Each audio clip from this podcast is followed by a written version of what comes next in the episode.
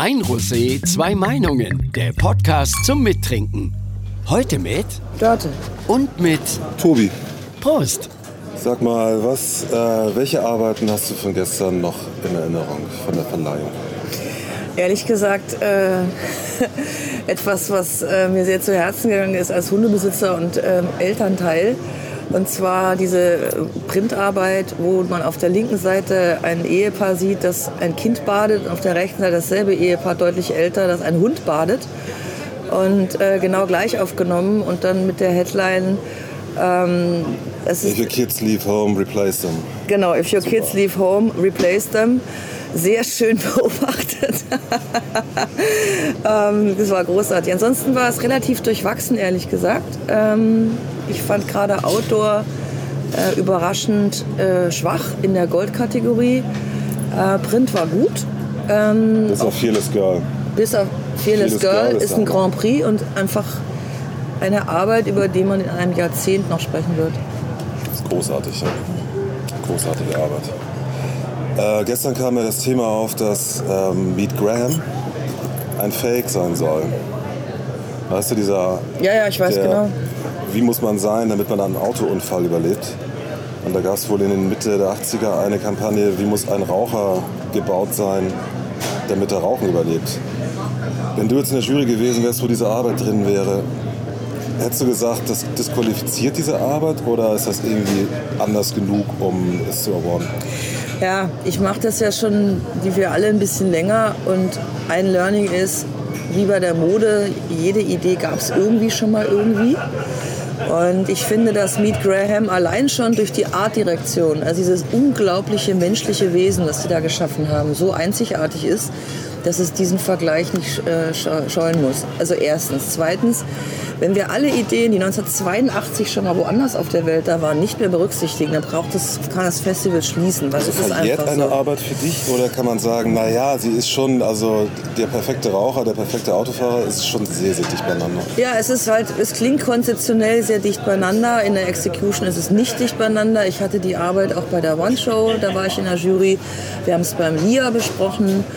Ähm, und da war das überhaupt kein Thema. Kanntet ihr denn die 80er Jahre Arbeit? Nein, wir kannten sie nicht. Aber ich bin mir ganz sicher, selbst wenn sie sie gezeigt hätten, war die Faszination für die jetzige Ausformung der Arbeit so groß, dass man das nicht hätte. Das hat man auch daran gemerkt, dass sie gestern Silber immer noch vergeben haben. Sie haben sie ja nicht disqualifiziert. Also wenn es ein eindeutiger Fall ist von Doublette, sind Jurys rigoros und machen, wie wir alle wissen, nehmen das sofort raus. Und da sie es nicht getan haben, äh, schließen wir daraus, dass es dann doch unterschiedlich genug gewesen ist. Und deswegen hätte ich mich, wenn ich dabei gewesen wäre, dafür stark gemacht, jetzt nicht sich davon beeinflussen zu lassen, dass es 1982 schon mal sowas gab. Ich meine, du selber kannst es äh, doch am besten beurteilen. Du hast doch mal einen ganz klaren Goldfavoriten gehabt. Also das, das Werk des Jahres, ne? wo jeder wusste, Eurobest Gold, überall Gold. Und dann in so war, war dann so ein hässlicher kleiner Bruder, wie ich es immer nenne. Also so eine ähnliche Arbeit, die einfach nur leider ähnliche Idee hat, aber scheiße aussieht, nicht so gut gedacht ist. Und die hat euch dann den Ja, du meinst verdienten die Goldlöwen Fliegenanzeige für Genau, für Mercedes-Benz. Muss euch mal erklären, wie die anders. Idee war. Gut, da soll man ja fliegen auf dem Heck eines Wagens und wir haben für eine starke Bremse geworben. Keramikbremse. Keramikbremse. Ich weiß es noch. Fall liegt ein bisschen anders, finde ich, weil da gab es einfach zwei Ideen, die gleichzeitig in einer Awardshow drin waren. Äh, man kann jetzt nicht sagen, dass die eine die andere inspiriert hat. Bei der Graham-Idee, finde ich, liegt es ein bisschen anders. Da könnte man ja sagen, die, äh, die Smoking-Kampagne, der perfekte Smoker, hat Graham inspiriert. Und man dachte, es ist so lange her, das kennt vielleicht keiner mehr. Also ich, ich täte mich da, glaube ich, schwer in der Jury da noch bis, äh, bis zu Gold oder Grand Prix zu gehen. Jetzt sitzen wir hier und meckern rum. Dabei hat es ja auch ganz, ganz viel Schönes, äh, auch hier zu sein. Das stimmt. Das erste Mal waren wir hier, ich weiß nicht, ob du dich erinnerst, vor 22 Jahren. Wobei wir ja beide erst 29 sind. Also ich war da mit sieben Jahren und du mit neun. Und äh, wir haben da äh, uns am äh, Young Lions Beach ne, Ja, aufgehalten. ich kann mich erinnern. Da war ich in der Young Lions Competition und musste eine Kampagne machen für eine Für Bäume. Für Bäume. Hey, du weißt Ja, es noch irre. Und ich war damals total gestresst, weil wir hatten, mein Teampartner und ich hatten äh, 58, nee, noch nicht mal 58, 36 Stunden, um eben äh, eine, Kamp äh, eine Kampagne Schrägstrich äh, ja, mit Shooting und allem Zip und Zap zu machen. Und kriegten damals very äh, äh, modern so eine Digitalkamera in die Hand und haben dann draußen äh, Fotos gemacht. Und es war ein irrer Druck, weil es gab damals nur einmal Young Lions und acht Teams und ich war eins davon mit meinem Partner. Und da guckten natürlich alle genau hin, ob wir da auch, wie wir da so performen. Ne? Und du hattest eine schöne Zeit, du hast am Strand rumgehangen und ich saß in diesem Hotelzimmer und habe versucht, mir mal auszudenken. Und das Gemeinste war, als ich dann endlich mit Clemens diese Idee hatte, meinte ich so, ja, die wäre schon okay, aber nicht Wahnsinn. Ich kann mich sogar noch an die Gewinnerarbeit erinnern. Die fand ich nämlich ich echt auch. toll. Ich fand die auch toll. Ich habe damals eine Wahnsinnslektion gelernt und zwar Scheiß auf das Briefing. Weil das Briefing war, es sollte darum gehen, dass man Bäume pflanzt. Ne? Also dass man quasi nachhaltig Adopt a Tree war die Aufgabe. Also man pflanzt Bäume und Leute sollten motiviert werden, diese Bäume zu pflegen. Das haben wir sehr ernst genommen. Wir haben diesen Baum, also ich und mein Partner, ne? wir haben das Bäumchen da abgelichtet, haben noch lustige Headline geschrieben mit einem Hund, der dagegen pinkelt und sagt, I do the fertilizing. Aber das Gewinnerteam war so schlau und sagt, ach, Briefing, papalapap. Die haben einfach einen Brustkorb von einem Menschen genommen und die Lungenflügel links und rechts in die Form eines Baumes gebracht. Also die haben einfach gesagt, Bäume sind gut für die Umwelt.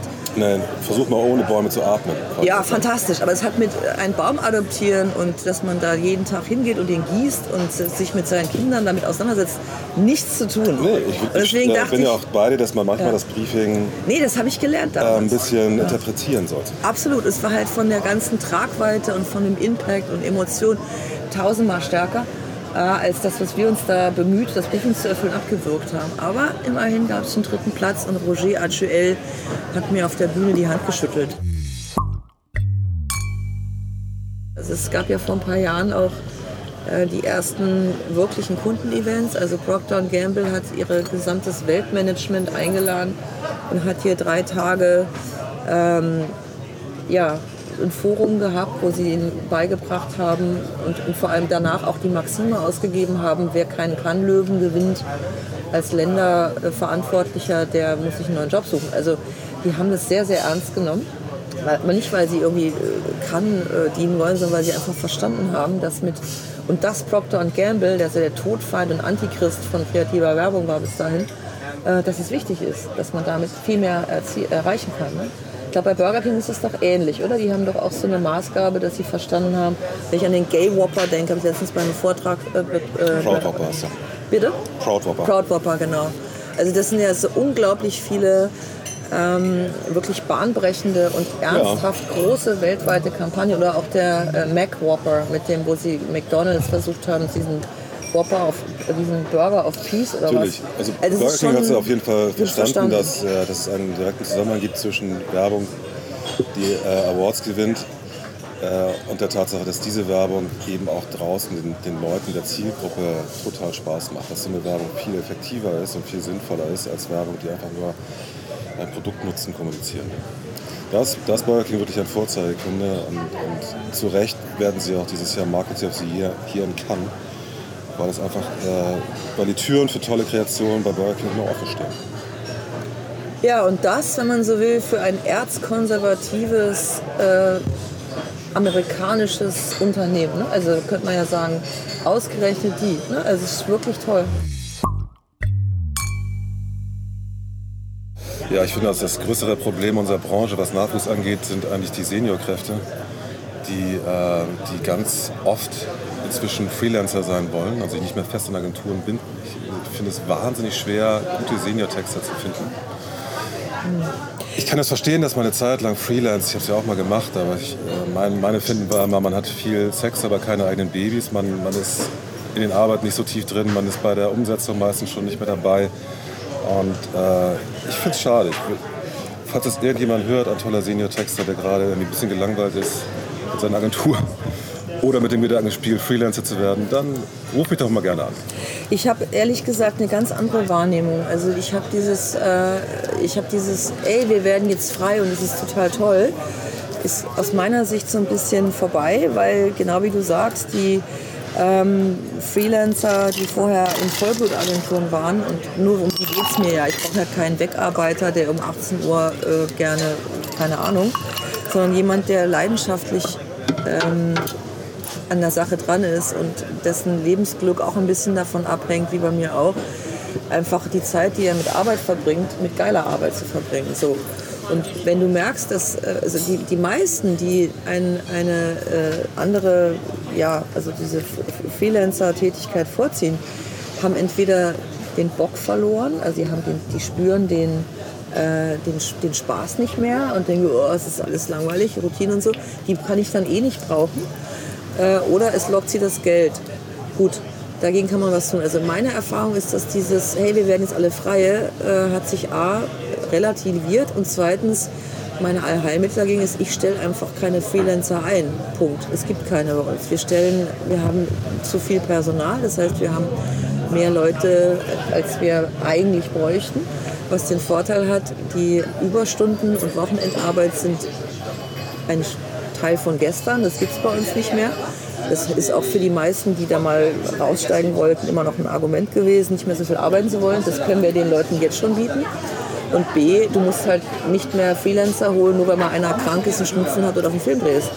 Das ist auch geil. Heißt, wenn du selber aus Senioren tolle kreativ äh, Senioren machst, wenn du genug Personal hast, um keine Freien holen zu müssen, dann wird sich das, glaube ich, peu à peu wieder verändern. Weil dieses, oh Gott, oh Gott, wir haben einen Pitch und müssen dringend kreative äh, Überflieger buchen, ähm, das ist in der Not gar nicht mehr so, es ist gar nicht mehr vonnöten.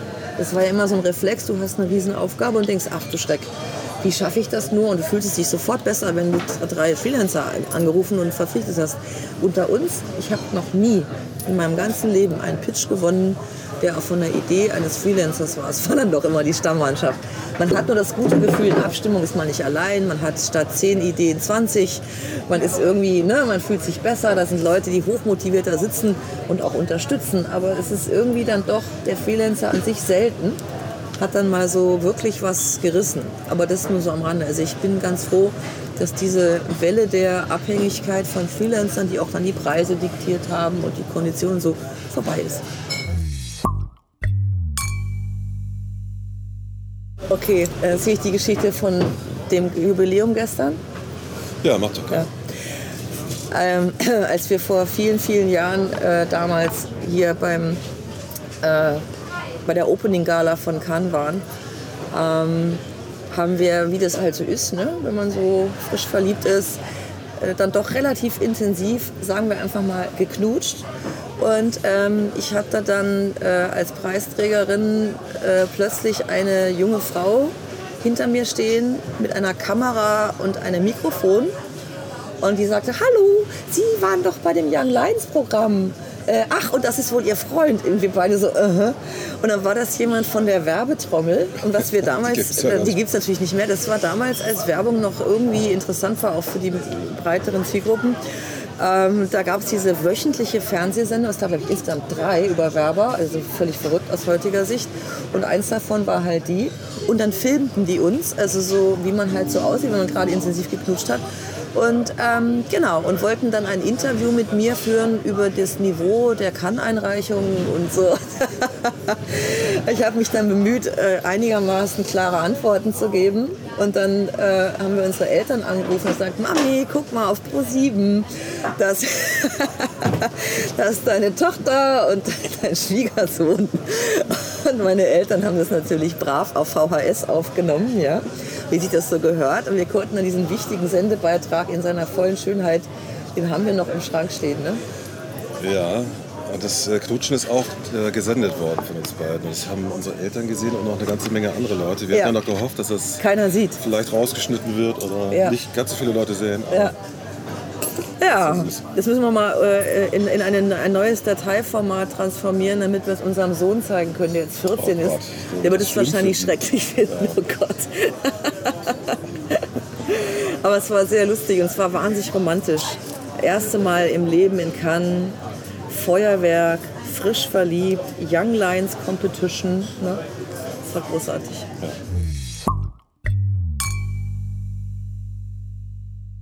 Eine Sache, die, also wie schwer es ist, in Film überhaupt zu punkten. Ne? Da muss man ja, das machen wir ja auch täglich, das ist unser Job, aus tausenden oder vielen, vielen, vielen Skripten das eine rausziehen, wo man merkt, das zuckt, da ist die Emotion drin, das wird ein populärer Kracher und muss es einfach mal den Erfolg und die Wirkung der Umsetzung auch voraussehen. Wie habt ihr das oder speziell du geschafft zu merken, dass dieses wiehernde Pferde, lachende Pferdeskript das Zeug zu mehr hat als einen normalen Commercial?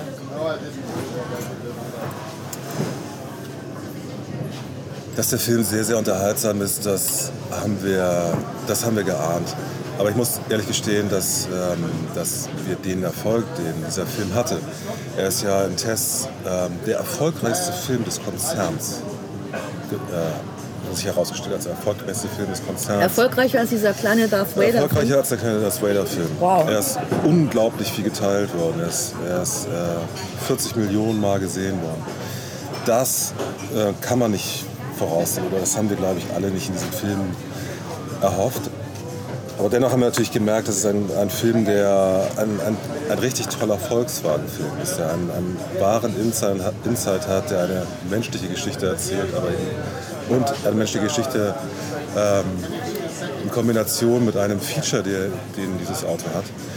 Und das, das macht Volkswagen Stories aus und dass dieser Film so toll geworden ist, ist natürlich auch eine ganz große, eine ganz große Leistung von äh, dem Regisseur Bart Timmer und der Filmproduktion Saar. Ähm, ja, wir, freuen uns über diesen Film, wir sind wahnsinnig happy mit diesem Film und wir hoffen, dass er Ende dieser Woche noch äh, vielleicht den einen oder anderen Löwen mitnimmt. Was mich total gefreut hat, war, dass es äh, mal wieder ein, also für mich ist es ein Meisterwerk. Ähm, es gibt so Filme, die guckst du als Profi und weißt, du würdest keinen einzigen Frame anders machen und es ist einfach brillant in jeder Nuance. So. Und mich hat halt besonders gefreut, dass das etwas ist, was eher so wieder aus der Mensch äh, erwärmenden wirklich Menschen betreffende Geschichte ist. Also es ist nicht so, so wie gestern so, hey, ähm, wir haben alles Magenta zum Screen verwandelt und Telekom und fantastisch. Also wo du so eine Innovations-, also vermeintliche technologische Innovation über die, äh, sagen wir mal, Emotion stellst. Ne? Sondern dass du einfach mal wieder eine äh, relativ klassische Filmgeschichte, du hättest dieses Ding ja auch vor 20 Jahren machen können und du wirst es in 20 Jahren machen können, so wie ein guter Spielfilm auch nicht, äh, wie soll ich mal sagen, äh, verjährt, sondern immer frisch bleibt. Und das finde ich halt so toll, dass es mal mit einem populären großen Film gelungen ist, ähm, alle zu begeistern. Also gerade auch wenn man bedenkt, dass Volkswagen, das werdet ihr am besten wissen, gerade in so einer Dieseldepression steckt, kann man sagen, dass das vielleicht ein bisschen erleichternd und befreiend war? Na klar, das war totaler Brustlöser in einem Moment, wo wir ähm, uns entschuldigt haben für die, für die Vorkommnisse rund um die Dieselkrise. Da war das einfach ein Film, der einfach Spaß gemacht hat. Und zwar, wie du gesagt hast, vom ersten Frame an, wo man einfach mitgelacht hat. Und das ging uns auch bei, in der Post so, dass man, dass man seltsamerweise immer wieder mitlachen musste mit diesem Pferd. Es war ein wahnsinnig ansteckender Film und der wollte gar nicht viel und das meine ich in einem ganz positiven Sinne. Er wollte einfach nur Spaß machen, unterhaltsam sein, Freude machen. Man konnte endlich mal wieder mitlachen mit Volkswagen und man hat wieder gemerkt, warum man diese Marke so wahnsinnig mag, weil man es einfach, weil sie, weil sie eine Marke ist, die, die versteht, was Menschen haben wollen, die ganz nah dran ist an, an, unseren, an unseren Bedürfnissen, die Autos baut, die dem entgegenkommen. Und das, das alles macht Volkswagen aus und das macht auch die Kommunikation aus. Und deswegen war dieser Film einfach der richtige Film zum richtigen Zeitpunkt. Man konnte einfach wieder lachen und die Marke gerne mögen. Das Lustige ist, dass ich zum Beispiel, äh, wenn ich habe den Film jetzt auch schon hunderte Mal gesehen, ich könnte ein genaues Porträt von dem Loser-Fahrer zeichnen mit all seinen Nuancen, auch wie er eine Scheibenwischer kommt. Ich habe keine Erinnerung, ist auch egal, weil es geht ja ums Auto, nicht um den Fahrer, an den Fahrer, der es dann hinkriegt, souverän. Ne? Keine Ahnung, wie der aussieht. Also der hinterlässt jetzt, es ist jetzt Das macht ja auch nichts. Macht ja eben, egal. macht überhaupt also es geht ja auch Ich nicht wollte um sagen, den ja. Charakter dieses Mannes. Es geht einfach darum, er ist ein, ein lässiger Tiguan-Fahrer. Natürlich. Mehr will man ja gar nicht erzählen. Ja. Also es, Das ist nur so lustig, weil du sagst, der emotionale, womit man sich so, ver- ne? also man hat totales Mitgefühl und sieht sich selber in dieser Loser-Position ne? von diesem armen Kerl, der es nicht hinkriegt. Und dann ist halt der Tiguan deut deutlich überlegen ne? und die Pferde werden verstummt. Es ist wirklich brillant, ich bin ganz neidisch. vielen Dank. Ja. Ja, vielen Dank für das tolle Gespräch mit dir, Schatz. Dank dir, Liebling. Mir jetzt auch großen Spaß gemacht. Ich hätte nie Jetzt gedacht, dass ich morgens um eine 11 halbe Uhr Ja, schon Rosé trinken würde. Aber, das aber es, äh, aber es geht, komischerweise. ja. Und jetzt haben wir uns, glaube ich, mal eine halbe Stunde auf einer kleinen äh, Liege verdient. ja, oder? für den nächsten Conference Call. ja. Aber unter äh, im Sonnenschein. Ist, Sonnenschein. ja, das ist super. Vielen Dank für das tolle Gespräch. Das war ein Rosé, zwei Meinungen. Bis zum nächsten Wein.